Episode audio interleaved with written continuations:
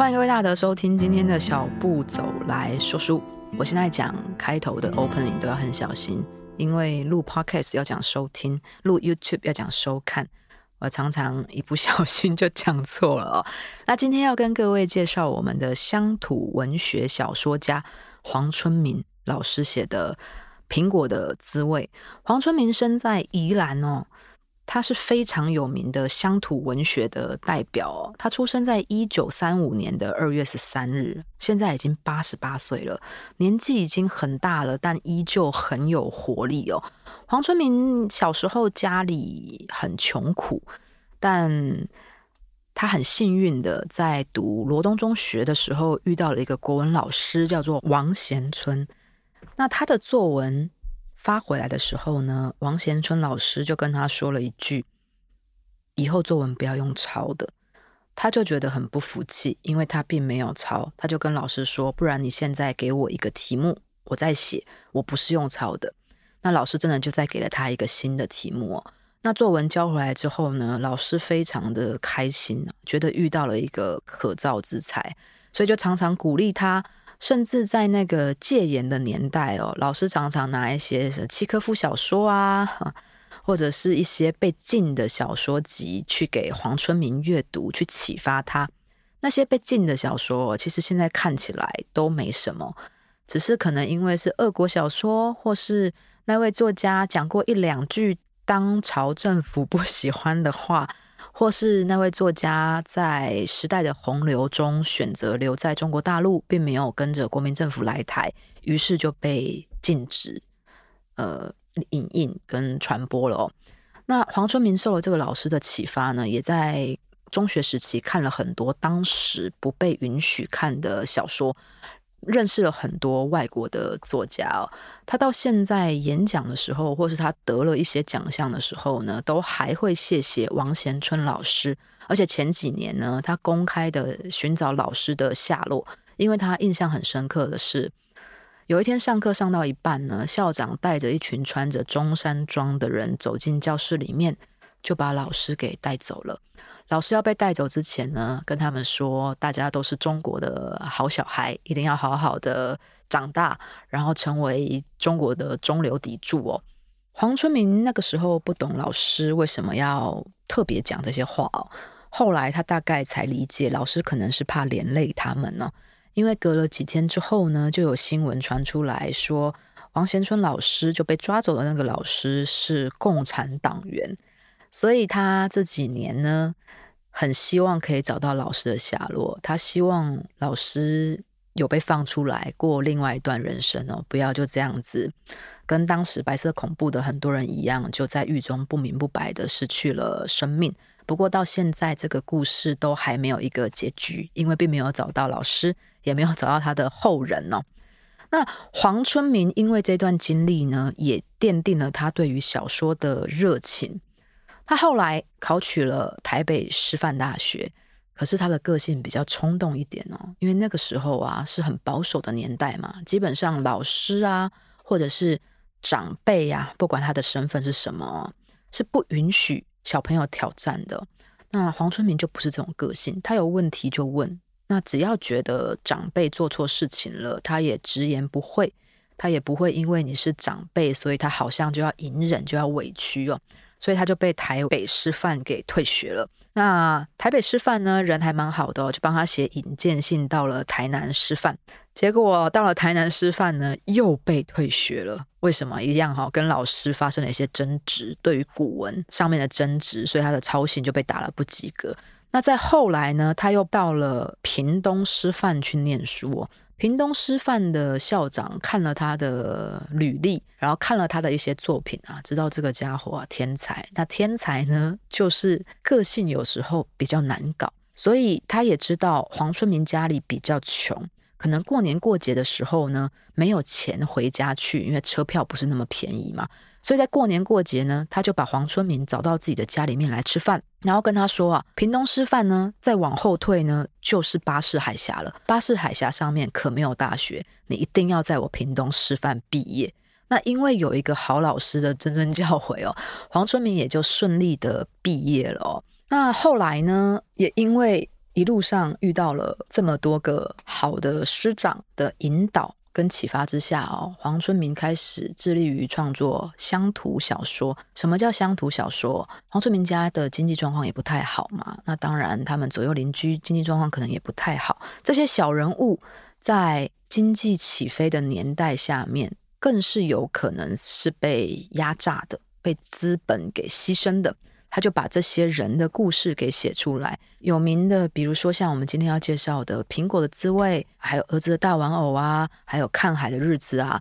那因为黄春明鼎鼎大名哦，不管哪一间图书馆，一定都有他的书籍，甚至。呃，网络上的一些电子书城啊，一定也都有贩卖，甚至可能可以找到一两篇可以先免费试阅的，都很推荐大家可以去下载来，或者去借来看看，甚至去买来看看哦。黄春明老师年纪大了之后，到故乡宜兰去开了一个红砖屋咖啡厅，开始致力于儿童文学的创作。他觉得小朋友是未来的希望嘛，但很可惜哦，后来因为他的身体状况不是太好哦，所以红砖屋已经停止营业了。那苹果滋味呢，算是他早期乡土文学的代表作品之一哦。在写什么呢？在写一个工人有一天骑着脚踏车要去上班的时候呢，不小心被一台黑头汽车给撞了。那那个工人呢，是他们家里面唯一的经济支柱，所以本来整个家庭里面愁云惨雾啊。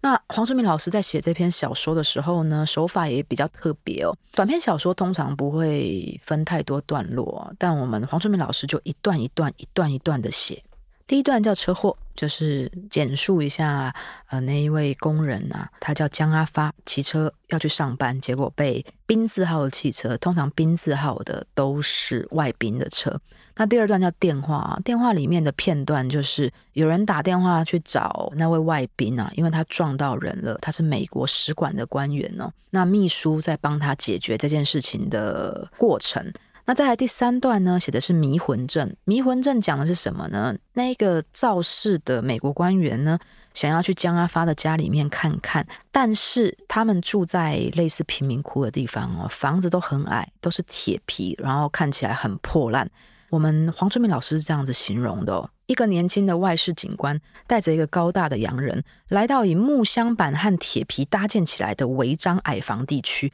这里没有脉络分明的通路。一切都那么即兴而显得凌乱。他们两人在这里绕了一阵子，像走入迷魂阵里打转。嗨，在这个地方，小孩子玩捉迷藏最有意思啦。跟在外事警官后头的洋人笑着说：“他后来啊，甚至还形容那个洋人的身高都比他们住的房子还要高了。而且他们在路上啊，遇到了一个妇人背着一个小孩啊，那个小孩还是个哑巴。那个外国人啊，就那个使馆的官员啊，还说了一句‘神保佑你’。就没想到呢，他们路上遇到的那位女子背着小孩的那个呢，就是江阿发的老婆以及他最小的女儿。”他的女儿一生下来呢，就是一个聋哑的人士哦。那后面就是这样子一段一段组成的这一个故事。本来江阿发一家愁云惨雾，因为唯一的经济支柱现在被撞断了一只腿，没有办法工作了。后来呢，警察找到他们，跟他们说：“你们出运了，撞到你们的是美国使馆的人员，他会准备赔偿你们一大笔的金额。”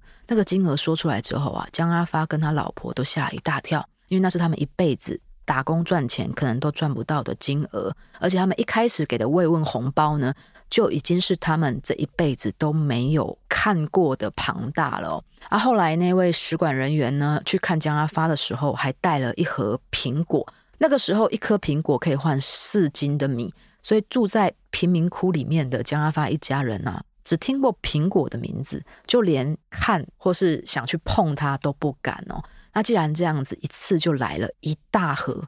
那中间还穿插了一些段落，比如说江阿发的小孩江阿吉啊，在学校里面呢被老师跟同学取笑，因为大家的学费都交了，只有他拖了很久都还交不出来。嗯，用这种片段呢来显示他们家经济上面的窘迫。没想到本来以为是这个大灾难的车祸，却成为他们家的转折。他们得到了一大笔钱，甚至那个美国使馆的官员呢，答应他们要把他们最小那个聋哑的孩子送到美国聋哑学校去训练，让他长大之后呢，可以独当一面的在社会生存。就那个警察跟使馆人员离开医院的时候呢，江阿发一家从本来的愁云惨雾啊，变成欢天喜地，还不断说着：“哇，这真是他们这一辈子遇到最好的事情了。”在腿断掉，而且是真的完全断掉，再也好不了的爸爸面前，包括他本人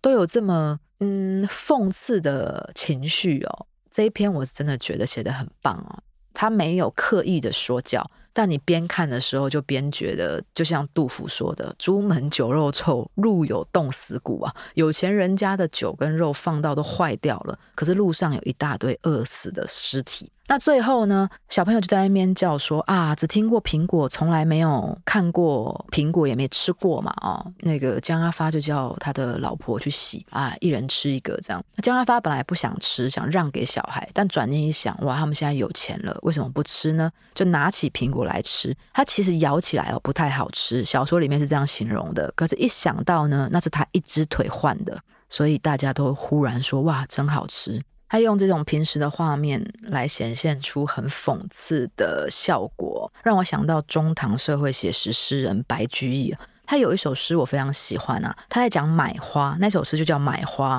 他说呢。那些花呢，很难保护，可能一束呢只能放个几天呐、就要换了，就坏掉了。可是呢，长安城里面的富贵人家呢，非常喜欢买花来放在家里面呢。他最后六句写得特别好，他写说：有一田舍翁，就有一个在种田的老翁，偶来买花处，偶尔到来买花的地方，低头独长叹，他一个人低下头，一直在叹气。此叹无人遇，这个叹息，这个叹气，没有人懂得为什么。一丛深色花，因为一束深色的花，十户中人富，是十户农家一整年的税收。可是长安城里面的人却一个礼拜就换一束，而那些农家子弟们呢，却每一年都在为了要缴上去的税收，在挣扎，在痛苦。我每次看到黄书明老师的小说啊，就会想到白居易的一些诗歌，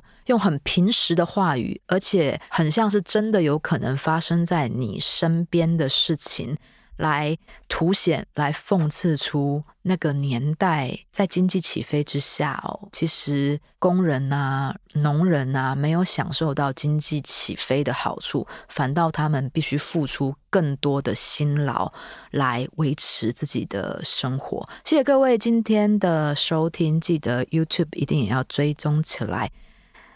那我们下礼拜再见，拜拜。